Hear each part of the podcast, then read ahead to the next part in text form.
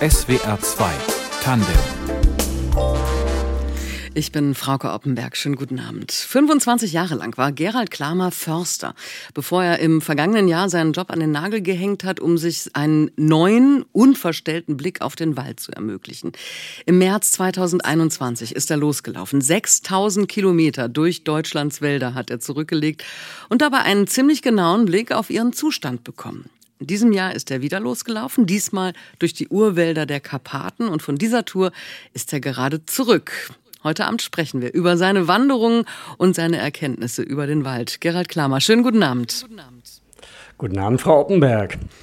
Sie sind ein erfahrener Weitwanderer, waren das auch schon vor Ihrem Projekt, aber dennoch, wie geht's Ihnen jetzt nach dreieinhalb Monaten in den Karpaten?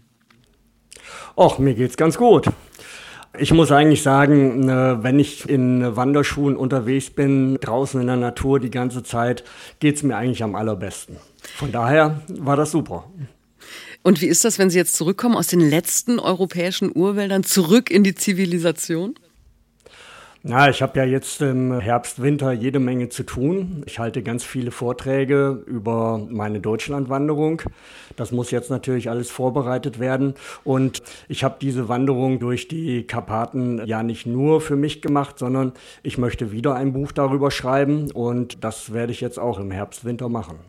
Aber ist das nicht ein kleiner Schock, wenn man dann zurückkommt nach so langer Zeit in ja fast Einsamkeit?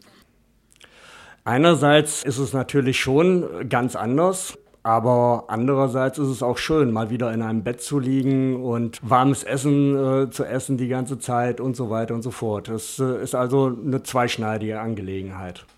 Er nennt sich selbst den Waldwanderer und genau das tut Gerald Klamer. Er wandert durch die Wälder, um auf ihren Zustand aufmerksam zu machen. Gerade ist er zurück aus den Karpaten. Im vergangenen Jahr ist er 6000 Kilometer durch die deutschen Wälder gewandert.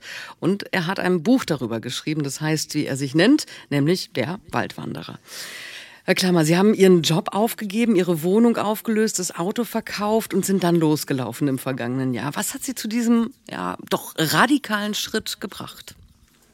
Ja, radikaler Schritt ist äh, genau das Richtige. Ich denke, so einen großen Schritt äh, geht man nicht nur aus einem Grund. Bei mir war es eigentlich eine Mischung aus drei Hauptmotiven. Das eine war, ich wollte einfach mehr äh, für den Wald tun, als man das als normaler Förster machen kann. Die deutschen Wälder seit 2018 haben eine Dürre durchlebt, die es so noch nie vorher bei uns gegeben hat. Und alle Waldbäume haben darunter ganz schrecklich gelitten. Ja, darauf wollte ich einfach mit einem großen Projekt aufmerksam machen. Und im Prinzip vereinige ich dabei meine beiden Leidenschaften miteinander, nämlich die Leidenschaft fürs Wandern, die Sie ja schon angesprochen hatten, und die für den Wald. Mhm. Und ich dachte, so eine große Wanderung durch Deutschland ist genau das Richtige, um da auch in die Medien zu kommen und eine größere Öffentlichkeit zu erreichen. Der zweite Grund war, dass mich in meiner täglichen Arbeit äh, manche Sachen zunehmend mehr gestört haben. Zum Beispiel die starke Mechanisierung, dass also große Bodenschäden immer angerichtet werden durch die Maschineneinsätze bei der Holzernte auch dass die Holzentnahmemengen zu viel waren und so weiter und so fort. Ich konnte mich tatsächlich nicht mehr richtig mit meinem Beruf identifizieren. Mhm. Das war das Zweite. Und das Dritte war, ich bin zwar Beamter gewesen, aber ich habe nie den Job als Forstbeamter gewählt, weil ich unbedingt einen sicheren Job haben will. Das hat sich so ergeben. Ich konnte mir also immer vorstellen, noch mal was anderes zu machen. Und es war immer schon so ein bisschen ein Traum von mir, auch Bücher zu schreiben. Und das habe ich damit ja jetzt auch erreicht. Mhm. Also, wie gesagt, eine vielschichtige Motivation. Aber dennoch, 25 Jahre lang waren Sie Förster. Woher kommt diese Begeisterung für den Wald? Ich denke, die kommt wie so vieles aus der Kindheit. Ich bin äh, in Niedersachsen in einem kleinen Dorf direkt am Wald aufgewachsen, 300 Einwohner. Und mein erster Spielplatz war im Prinzip schon der Wald. Und äh, so das spielerische Kennenlernen, das Erkunden der heimischen Wälder, das hat sich für mich so ganz natürlich ergeben. Und als es dann an die Berufswahl irgendwann ging, war das für mich einfach ein logischer Schritt, äh, Förster zu werden. Das war damals ziemlich schwierig, Also es gab einen Numerus Clausus und ich hatte dann auch längere Wartezeit, aber letzten Endes habe ich das ja auch geschafft. Mhm. Wenn Sie wandern durch die Wälder, dann ähm, sind Sie ja sehr puristisch unterwegs. Also Sie haben kein Zelt dabei, sondern nur ein Tab, so eine Art Plane. Bei schlechtem Wetter kann man darunter schlafen, bei gutem Wetter sind sie, glaube ich, nicht mal, nicht mal über, mit, mit diesem Tab geschützt, also wirklich unter freiem Himmel. Warum so reduziert? Naja, der Grund mit dem Tarp, äh, der Hauptgrund ist, äh, dass das äh, Zelten in deutschen Wäldern nach den Waldgesetzen verboten ist. Und da ah. ist äh, explizit das Zelten erwähnt, nicht das Übernachten. Das war also tatsächlich der Hauptgrund. Ein anderer Grund ist natürlich, dass man die Verbundenheit zur Natur am allerintensivsten natürlich hat, wenn man nur den Sternenhimmel über sich sieht. Und wenn es halt irgendwie vom Wetter ging, es also nicht zu nass, zu windig war, dann habe ich tatsächlich immer unter freiem Himmel geschlafen. Das war also für mich so mit das Schönste auf dieser Tour. Welch, welche Tiere haben Sie bei der Gelegenheit dann getroffen? Kommen die Ihnen auch sehr nah, wenn Sie da schlafen? Ja, das kommt durchaus mal vor. Das ist richtig erstaunlich. Manchmal denkt man ja, alle Wildtiere bei uns äh, haben Angst vor den Menschen, aber es gibt dann solche Sachen. Ich war in einem Lager in Bayern. Es war noch lange nicht dunkel. Ich war mit dem Rücken an eine Fichte gelehnt, habe Tagebuch geschrieben, sehe eine Bewegung äh, über mir und denke, ja, da ist sicher ein Eichhörnchen. Guck noch mal genauer hin. Und das ist ein Steinmarder, der mich natürlich bemerkt hat, von oben anguckt dann so keckert. Ich hatte fast das äh, Gefühl, dass er mich vertreiben will. Und dann ist er noch eine ganze Zeit lang äh, von einem Baum zum anderen gesprungen und äh, hat mich im Auge behalten. Also von Scheu war da überhaupt nichts zu merken. Das war also eine schöne Lagerbegegnung. Aber es gab auch viele andere. Gab es auch gefährliche Situationen? Ja, gefährlich ist es im deutschen Wald eigentlich nicht. Eine Ausnahme davon ist Gewitter. Also ich habe ein Gewitter am Ende des Thüringer Waldes erlebt, äh, wo ich auch meine Plane festgemacht hatte, allerdings äh, nicht besonders gut. Und äh, als dann die ersten Sturmböen kamen, das Tab hat sich sofort gelöst. Ich habe es dann notdürftig über meinen Kopf erstmal gehalten. Es hat dann auch geregnet wie verrückt. Und äh, das war schon sehr unangenehm. Aber das Nasswerden ist natürlich nicht das Unangenehmste bei Gewitter im Wald, sondern das Risiko halt von herabfallenden Ästen oder umstürzenden Bäumen erschlagen zu werden. Das ist tatsächlich nicht ganz ungefährlich. Wandern Sie denn alleine oder haben Sie auch manchmal, ja zumindest menschliche Begleiterinnen oder Begleiter dabei, die äh, zur Not dann auch Hilfe holen könnten? Auf der Deutschland-Tour war ich fast immer alleine unterwegs. Dann und wann haben sich mir auch Leute für einen Tag angeschlossen. Eine Dame sogar mal für zwei Tage. Das hatte ich auch auf meinem Blog äh, angeboten. Ich habe ja jeden Tag über meine äh, Erlebnisse auch geschrieben im Internet. Da hat es schon den einen oder anderen gegeben, der da mitgelaufen ist. Aber die meiste Zeit war ich tatsächlich alleine unterwegs. Wo in Deutschland gibt es denn den schönsten Wald? Dürfen Sie es überhaupt verraten? Und nicht, dass dann plötzlich alle hinlaufen und dann durchwandern möchten? Ja, also wir haben tatsächlich sehr viele schöne Wälder in Deutschland und äh, es fällt mir natürlich sehr schwer dabei wirklich den schönsten zu nennen, weil das natürlich auch immer etwas mit persönlichen Vorlieben zu tun hat. Für mich der schönste Wald ist tatsächlich der Hainich in Thüringen. Das ist unser größtes äh, Laubwaldgebiet in äh, ganz Deutschland, so 13.000 Hektar groß, also schon ziemlich groß. Ein Teil ist auch Nationalpark und in dem Nationalparkteil gibt es wiederum Bereiche, die äh, seit 50 Jahren nicht mehr bewirtschaftet werden. Da kann man schon ein bisschen das Gefühl haben, man ist im Urwald. Also diese Waldbestände sind so von ihrer Struktur gar nicht mehr so weit entfernt von Urwäldern in den Karpaten, wie ich sie ja jetzt auch erlebt habe. Aber es gibt viele weitere schöne Wälder. Welcher hat Ihnen denn am meisten Sorge bereitet? Naja, also wir haben natürlich Riesenflächen abgestorbener Fichten in ganz Deutschland. Ungefähr fünf Prozent der deutschen Waldfläche sind ja bis jetzt abgestorben, fast ausschließlich Fichten. Wenn man so diese steppenartigen Weiten sieht, das ist natürlich sehr traurig. Vor allen Dingen die Landschaft hat sich da innerhalb von wenigen Jahren so verändert. Egal ob im äh, Oberharz, in Teilen vom Thüringer Wald oder Sauer- und äh, Siegerland. Aber noch mehr betroffen hat mich eigentlich gemacht, wenn ich äh, abgestorbene Buchen gesehen habe. Das ist glücklicherweise noch recht selten. Ja, es kommt vor, aber es ist selten. Ein Beispiel war in der Rheinebene in Rheinland-Pfalz, also südlich von Speyer, wo in der Dürre innerhalb von zwei Jahren der Grundwasserspiegel um zwei Meter abgesackt ist. Und äh, das war einfach äh, das Aus für die Buchen. Die sind alle abgestorben, weil die hatten bis dahin in ihrer Geschichte immer Kontakt zum Grundwasser. Und als der dann abgerissen ist, konnten die damit nicht mehr klarkommen. Und das hat mir dann tatsächlich auch die Tränen in die Augen getrieben. Wie sieht's aus in Deutschlands Wäldern? Wie gefährdet ist der Baumbestand durch die Folgen des Klimawandels, durch Trockenheit und Hitze? Davon hat sich Gerhard Klamer ein Bild gemacht, als er 6000 Kilometer quer durch Deutschlands Wälder gewandert ist. Und heute Abend erzählt er davon. Herr Klamer, lassen Sie uns mal über den Zustand des Waldes im SWR 2 Land sprechen, also in Baden-Württemberg und Rheinland-Pfalz. Sie haben gerade schon gesprochen von den Buchenbeständen direkt am Rhein, die kein Wasser mehr bekommen. Wie sieht es sonst aus äh, in Eifel, Hunsrück und Pfälzerwald? Ja, also äh, in Hunsrück und äh, Pfälzerwald sieht es eigentlich noch ganz gut aus, ganz besonders im Pfälzerwald. So das Katastrophengebiet Nummer eins in Rheinland-Pfalz ist sicher der Westerwald. Da gibt es halt auch diese Bilder mit äh, abgestorbenen Fichtenbeständen, soweit das Auge gucken kann. Rheinland-Pfalz hat halt einen großen Vorteil gegenüber vielen anderen Bundesländern. In Deutschland insgesamt äh, ist ja die Fichte der häufigste Waldbaum. Aber in äh, Rheinland-Pfalz haben wir tatsächlich überwiegend Laubbaumbestände und die sind bis jetzt einfach weniger anfällig. Deswegen kann man generell sagen, dass der Zustand des Waldes in äh, Rheinland-Pfalz also besser ist als mhm. beispielsweise in äh, Nordrhein-Westfalen. Welche Baumarten sind denn besonders widerstandsfähig gegen die aktuellen Bedrohungen, eben gegen Hitze und Trockenheit?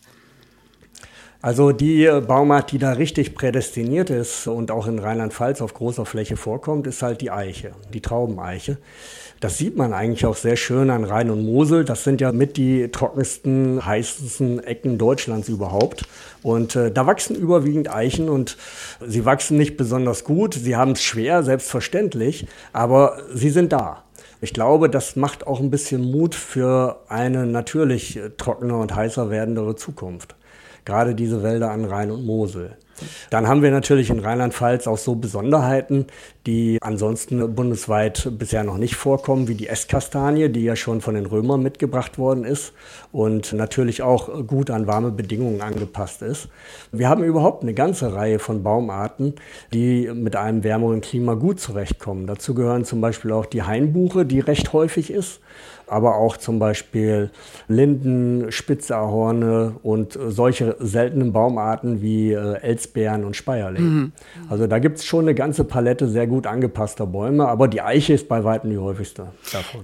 In Rheinland-Pfalz hat man vor rund zehn Jahren auf die Douglasie gesetzt, äh, um auf den Klimawandel zu reagieren. Also Nadelbaum, aber aus Nordamerika. War das eine gute Idee? Naja, ich habe ja unterwegs auch ganz viele Leute getroffen, Wissenschaftler, Förster, Bürgerinitiativen. Und in Rheinland-Pfalz habe ich im Haus der Nachhaltigkeit in Johanniskreuz äh, Stefan Asam getroffen, der die Operation der Landesforsten leitet. Und der sagte, wir würden heute nicht mehr so stark auf die Douglasie setzen, auf gar keinen Fall. Denn äh, mittlerweile hat die Douglasie auch in, gerade in Rheinland-Pfalz große Probleme. Es ist häufig so, dass man Bäume von irgendwo importiert, die Douglasie aus äh, Nordamerika, und dann sind erstmal die Schädlinge nicht da, die in ihrer Heimat vorhanden sind. Die kommen dann aber irgendwann nach. Und das ist halt jetzt bei der Douglasie der Fall. Da sind Pilzerkrankungen, Gallmücken, äh, alles Mögliche macht ihr zu schaffen.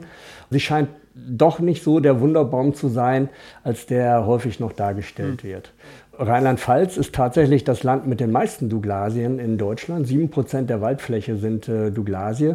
Und diese Douglasienbestände sind schwerpunktmäßig in den 60er und 70er Jahren entstanden. Die sind also überhaupt noch nicht alt, haben aber jetzt schon Probleme. Das zeigt auch eine Tatsache, die sehr wichtig ist, wenn man an den Wald denkt und an die Zukunft des Waldes. Bäume sind halt sehr langlebig. Und etwas, was jetzt erfolgversprechend scheint, das kann in wenigen Jahrzehnten ganz anders aussehen. Mhm. Deswegen ist mein Appell und auch der vieler anderer Förster und auch Wissenschaftler, man sollte bei den heimischen Baumarten im Wesentlichen bleiben und auf deren Anpassungsfähigkeit halt auch setzen. Die haben halt eine lange Geschichte, wo es auch immer mal wieder Klimaschwankungen gegeben hat und die sind da bisher halt sehr gut mit zurechtgekommen. Wobei man natürlich ganz klar sagen muss, wenn es der Menschheit insgesamt nicht gelingt, die Klimakrise bald in den Griff zu kriegen, da haben wir ja noch 10 bis 20 Jahre mehr nicht, dann kann es auch insgesamt äh, für die Anpassungsfähigkeit der Baumarten, äh, die kann dann nicht ausreichend mhm. sein. Das ist durchaus möglich. Nach Eifel, Hunsrück und Pfälzerwald in Rheinland-Pfalz sind Sie dann natürlich auch durch Baden-Württemberg gewandert, da durch den Schwarzwald sicherlich und äh, die mhm. Schwäbische Alb, das Allgäu. Der Schwarzwald, der hat ja in den 80ern arg gelitten, äh, war damals so das Synonym für Waldsterben. Die Älteren unter uns erinnern sich noch an den sauren Regen, so wurde er genannt. Wie geht's dem Schwarzwald heute? Verglichen mit anderen Regionen recht gut. Es gibt da natürlich schon Borkenkäferschäden, auch die Laubbäume schwächeln zum Teil, aber das ist mittlerweile überall in Deutschland so. Aber insgesamt sieht es eigentlich noch relativ gut aus. Wir haben ja im Schwarzwald, auch in anderen Regionen Süddeutschlands, aber gerade auch im Schwarzwald so das Vorbild für eine naturnahe Waldnutzung, nämlich den Plenterwald. Der ist so entstanden, dass die Bauernhöfe jedes Jahr ein bisschen Holz brauchten, aber nie so viel, dass es nötig war, einen Wald kahl zu schlagen. Deswegen sind immer nur wenige Stämme entnommen worden. Daraus haben sich halt ganz tolle Wälder entwickelt. Ich fand das im Wildschappachtal bei Freudenstadt sehr eindrucksvoll. Da haben mir die Försterinnen, äh, die da zuständig sind, ein Luftbild gezeigt. Den äh, Plenterwald, das sind 1000 Hektar, also schon ziemlich groß, der hebt sich als dunkelgrüner Block auf dem Luftbild ab. Aber wenn man ringsherum guckt, wirkt der Wald regelrecht zerlöchert als Folge der Stürme, Lothar und so weiter und so fort. Das hat dem Plenterwald überhaupt nichts anhaben können. Und ich hoffe halt auch, dass der in der Klimakrise auch besser äh, gewappnet ist. Mhm. Denn es gilt eigentlich, je dichter und äh, gemischter ein Wald ist, desto besser ist er eigentlich für solche Herausforderungen gewappnet.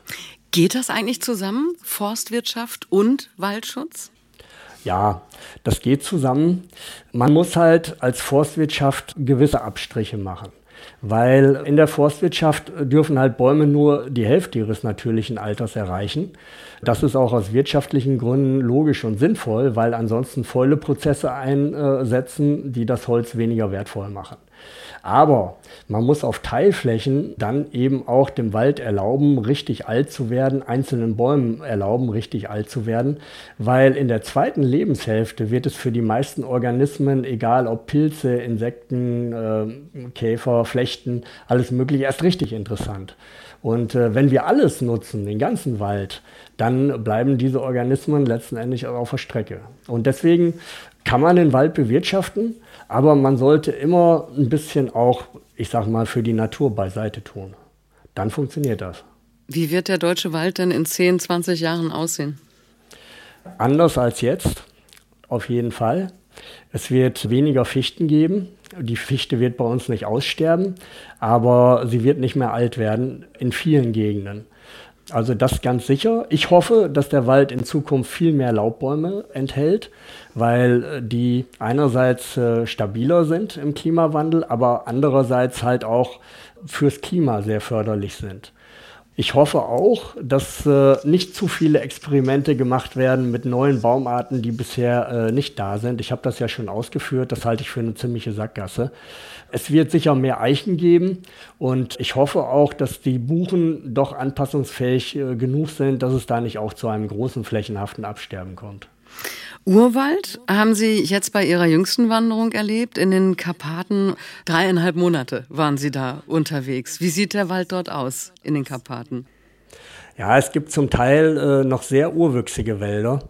In Deutschland haben wir ja gar keine richtigen Urwälder mehr. Es gibt zwar bei uns auch wieder Wälder, die sich äh, langsam zurück zum Urwald entwickeln. Ich hatte ja den Hainich erwähnt, aber richtige Urwälder gibt's halt nicht mehr. Das ist in den Karpaten halt noch anders.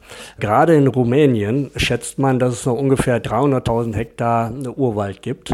Das ist, um sich das vorstellen zu können, eine Fläche größer als das Saarland.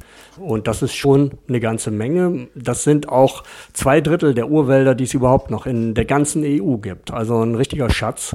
Und für mich war vor allen Dingen interessant, dass diese Wälder sehr stark unseren heimischen ähneln. Es gibt also dieselben Baumarten da, Buchen, Fichten, Weißtannen, ist alles genau dasselbe wie bei uns. Ja, es ist ein bisschen ein Vorbild dafür, wie Wälder bei uns auch aussehen könnten. Das ist natürlich sehr eindrucksvoll, sowas dann auch mal zu sehen, gerade wenn man Förster gewesen ist. Wo sind Sie denn lang gewandert? Also welche Länder haben Sie durchquert? Rumänien haben Sie gerade schon genannt. Ja, ich bin äh, in der Slowakei angefangen. Mein ursprünglicher Plan war auch, dann in die Ukraine zu gehen. Aber da kam dann ja der Krieg dazwischen, so dass ich also doch schnell meinen Plan nochmal ändern musste und war dann kurz in Polen mit einem kleinen Abstecher, die meiste Zeit aber in Rumänien. Da ist also auch tatsächlich der Schwerpunkt der Urwälder in den Karpaten. War es da auch besonders schön? Ja und nein. Es liegt beides beisammen. Wirklich schöne, fantastische, unberührte Wälder und äh, riesige Kahlschläge, wo man einfach den Wald abgeräumt hat. Dort wird auch nach wie vor Urwald abgeräumt. Man kann sich das überhaupt nicht vorstellen. Man denkt, so Urwaldzerstörung, sowas gibt es vielleicht in Brasilien. Da hat ja jeder schon mal von gehört. Aber sowas gibt es auch in der EU, praktisch in unserer unmittelbaren Nachbarschaft. Mhm. Und das macht natürlich sehr betroffen und bitter. Durch einen Urwald zu wandern ist sicherlich noch mal anders als durch die deutschen Wälder. Wie weit weg waren Sie dort von der Zivilisation? Naja, was Kilometer angeht, äh, ist es oft gar nicht mal so viel. Aber durch die Schwierigkeit des Geländes, man kann sich das natürlich vorstellen, der Urwald an den meisten Stellen, wo er noch da ist, ist noch vorhanden, weil die forstwirtschaftliche Erschließung einfach so unglaublich schwierig ist. Steilste Hänge, enge Schluchten und so weiter und so fort. Da kann man, auch wenn es Kilometer luftlinienmäßig äh, gar nicht mal so weit ist bis zum nächsten Ort, da kann man sich schon fast wie auf einem anderen Planeten fühlen. Sie haben vorhin gesagt, im deutschen Wald kann es eigentlich nur gefährlich werden, wenn es gewittert. Wie gefährlich war es da in den Karpaten? Naja, ein Teil der Gefahr lag darin, dass ich ja schon Ende März aufgebrochen bin. Da ist im Prinzip noch Winter in den Bergen. Ich habe mir dann auch Schneeschuhe besorgen müssen, sonst äh, wäre ich überhaupt nicht weitergekommen. Und einmal hatte ich tatsächlich einen äh, kleinen Unfall, der aber sehr gut ausgegangen ist womit ich überhaupt nicht gerechnet hatte. Ich war in einem Urwald unterwegs, also völlig ohne Weg und Steg, an einem steilen Hang. Und äh, es war noch Schnee da. Ich hatte meine Schneeschuhe aber nicht an, weil der Schnee hielt, scheinbar. Aber irgendwann bin ich dann mit einem Bein bis weit den Oberschenkel hinauf eingebrochen in den Schnee. Und ich konnte das Bein dann nicht mehr rauskriegen. Naja, und irgendwann habe ich einen richtigen Ruck mir gegeben, mit dem Effekt, dass ich das Bein zwar rausziehen konnte, aber dann rücklings den Hang runtergerollt bin, durch äh, praktisch meine eigene Wucht. Dann bin ich in einem felsigen Bachbett gelandet. Also ich bin nicht weit gerollt, vielleicht 20 Meter. Aber das war natürlich auch nicht so ganz ohne. Das sind dann ja aufregende und erschreckende Momente. Es gibt aber auch Momente, die nennen Sie selber Waldmoment. Können Sie beschreiben, was Sie da spüren in diesen Momenten? Ja, also eine richtige Verbundenheit. Auf der Deutschland-Tour hatte ich das auch schon. Da erinnere ich mich äh, sehr gut dran, im Schwarzwald nämlich. Da hatte ich eine zweiwöchige Schönwetterphase. Ansonsten war 2021 ja eher äh, nass und kühl, aber da, als ich im April im Schwarzwald war, zwei Wochen Sonnenschein, blauer Himmel. Und wenn ich dann abends mein Freiluftlager aufgeschlagen habe, also ohne Plane, ohne alles, und in die Buchenkronen mit ihrem frischen Mailaub, sagt man ja auch, wenn die Blätter so schön hellgrün sind noch, geschaut habe, das hat mir dann so ein ganz tiefes Gefühl der Verbundenheit mit dem Wald beschert. Ansonsten sind natürlich auch besondere Momente immer Tierbegegnungen. Von denen hatte ich in äh, Deutschland eine ganze Reihe, sehr eindrucksvolle, aber jetzt auch wieder in Karpaten. Und gerade wenn man so äh, Tieren wie Wölfen oder Bären begegnet oder einem riesigen Keiler, dann ist das natürlich schon was ganz Besonderes. Welche Erkenntnisse über den Wald haben Sie denn von dieser Reise in den Karpaten mitgenommen? Die Erkenntnis ist, äh, dass es höchste Zeit wird, äh, diese letzten Urwälder äh, Europas, das ist im Prinzip das Naturerbe von uns allen, wirklich effektiv zu schützen. Ein großer Teil der Urwälder dort ist äh, theoretisch auch geschützt, würde man denken aus deutscher Sicht, weil äh, der in Nationalparks wächst. Aber ein Nationalpark in Rumänien heißt keineswegs, äh, dass dort keine Holzernte betrieben wird. Und tatsächlich werden nach wie vor in Nationalparks Urwälder praktisch vernichtet. Teile dieser Wälder in Rumänien sind auch Naturerbe der UNESCO. Das schützt nur kleine Flächen, aber die weitaus äh, größten Flächen sind nach wie vor völlig ungeschützt und äh, da muss vor allen Dingen die EU dringend handeln. Mhm. Und ich denke, Deutschland als großes und einflussreiches EU-Mitglied hat da im Prinzip einen großen Hebel in der Hand. Den sollte Deutschland dann aber auch tatsächlich mal verwenden. Können wir denn in Deutschland was vom Wald der Karpaten lernen? Ja, jeder Förster sollte wenigstens einmal in seinem Berufsleben einen richtigen Urwald gesehen haben, weil das den Horizont, das Verständnis des Waldes auf ganz andere Beine stellt, auf eine ganz andere Basis. Da sieht man erst, was ein richtiger Wald ist. Viele Wälder, die wir in Deutschland haben, sind eigentlich keine richtigen Wälder, sondern menschengemachte Kunstprodukte. Viele Wälder. Wir haben auch sehr schöne Wälder, wie gesagt, aber viele sind das halt eben nicht. Und äh, um da den Blick einfach mal zu eichen, ist also äh, das von immenser Bedeutung, dass es noch echte Urwälder gibt. Der Waldwanderer. So heißt das Buch, das mein heutiger Gast, Gerald Klamer, in diesem Jahr über den Zustand der deutschen Wälder herausgebracht hat. Gerade ist er zurück von seiner Wanderung durch die Karpaten und auch darüber wird er ein Buch schreiben. Was, Herr Klamer, wird der Tenor, die Message dieses Buchs werden? Die Message ist, äh, dass wir jetzt noch die letzten übrig gebliebenen Urwälder Europas erhalten können. Aber es ist höchste Zeit dafür. Mhm. Wenn man Ihr Buch beziehungsweise demnächst Ihre Bücher liest, dann bekommt man ja einen ganz guten Einblick in den Zustand der Wälder und staunt und denkt sich, ja, aber was kann denn eigentlich ich, was kann jeder Einzelne für den Wald tun? Ja, ich sagte es ja eingangs schon, die Waldkrise kann man nicht nur im Wald lösen, sondern das Wichtigste ist halt die Klimakrise in den Griff zu kriegen. Mhm. Und äh, da ist der Beitrag jedes Einzelnen natürlich wichtig. Und äh, die Maßnahmen, die man machen muss, kennt im Prinzip jeder Einzelne. Keine fossilen Brennstoffe mehr verfeuern in absehbarer Zeit, weniger oder gar kein Auto mehr fahren äh, weniger Fleisch essen und so weiter und so fort. Aber ich denke, noch wichtiger als die Verhaltensänderungen jedes Einzelnen ist es, dass die Politik das Bewusstsein erhält, dass es äh, doch eine nennenswerte Zahl von äh, Leuten gibt, die das jetzt wirklich wollen. Und äh, da war Fridays for Future sicher ein sehr guter Anfang, der auch viel bewegt hat schon in der Politik. Aber ich glaube, das muss einfach noch viel weitergehen. Also das wäre im Prinzip das übergeordnete Thema. Aber jetzt äh, zurück zum Wald. Da kann natürlich auch jeder Einzelne eine ganze Menge machen. Es ist so, in Deutschland, der Wald gehört gar nicht unbedingt dem Staat überall. Die Hälfte des deutschen Waldes sind tatsächlich im Privatbesitz. Wir haben zwei Millionen Waldbesitzer, was ja eine ganze Menge ist, davon natürlich auch jede Menge im SWR-Land. Und jeder kann anfangen, seinen Wald naturnah zu bewirtschaften. Ich denke, in meinem Buch gibt es genügend Anregungen äh, dazu, wie das denn gelingen kann. Das ist das eine. Das zweite ist, auch die Kommunen sind große Waldbesitzer. Da kann man sich eigentlich in die kommunale Arbeit vor Ort äh, sehr gut einbringen. Es gibt äh, mittlerweile auch an ganz vielen äh, Orten Bürgerinitiativen zum Waldschutz. Die sind in der Bundesbürgerinitiative Waldschutz versammelt.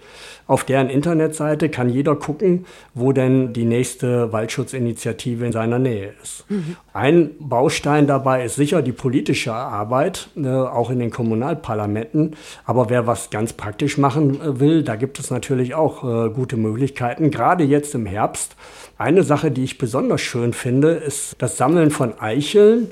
Die sind ja jetzt in vielen Regionen massenhaft von den Bäumen gefallen, die dann auf sogenannte Eichelhärtische gebracht werden, auf den Kahlflächen, die halt jetzt entstanden sind, gerade auf den Borkenkäferflächen. Und äh, die Eichelhäher, das sind halt Vögel, sehr schöne bunte Vögel, die holen sich dann die Eicheln und setzen die in Verstecke, vergessen die aber häufig und äh, so keimen dann äh, junge Eicheln überall. Mhm.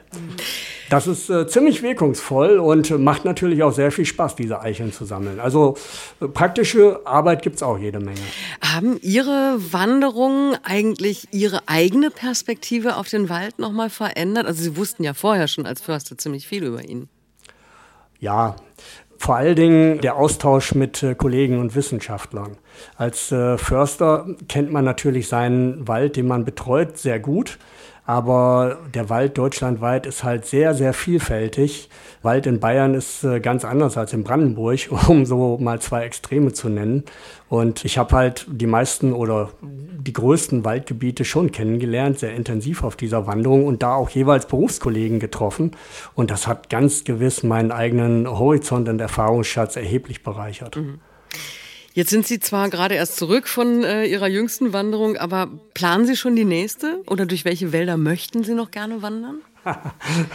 die, Liste, die Liste ist ziemlich unerschöpflich. Ich habe jetzt tatsächlich noch keinen ganz konkreten Plan, weil ich sagte es ja schon, jetzt äh, liegt erstmal jede Menge Arbeit vor mir in äh, diesem Winter. In äh, vielen Orten trete ich auf. Die Liste dieser Veranstaltungen findet man auch auf meinem äh, Blog geraldklamer.de. Und welche Wälder wären es dann, wenn Sie nochmal losziehen in der nä näheren Zukunft? also, wo ich überhaupt noch nicht gewesen bin, was natürlich ein ganz großes Ziel noch ist, ist Sibirien. Da sind ja die größten Wälder überhaupt, die wir auf unserem Planeten haben. Ist zurzeit leider natürlich nicht möglich. Ich hoffe natürlich, dass irgendwann auch mal politisch wieder andere Zustände in Russland Einkehr halten. Aber das wäre natürlich noch ein ganz großer Traum. Gerald Klammer war heute Abend zu Gast in SWR 2 Tandem. Sein Buch Der Waldwanderer ist erschienen bei Malik. Und halten Sie im kommenden Jahr auch Ausschau nach seinem nächsten Buch über die Wanderung durch die Karpaten, an dem er gerade schreibt. Vielen Dank, dass Sie sich die Zeit für dieses Gespräch genommen haben. Ja, nicht zu danken. Einen schönen Tag noch. Redaktion der Sendung hatte Martina Kögel. Ich bin Frauke Oppenberg. Machen Sie es gut.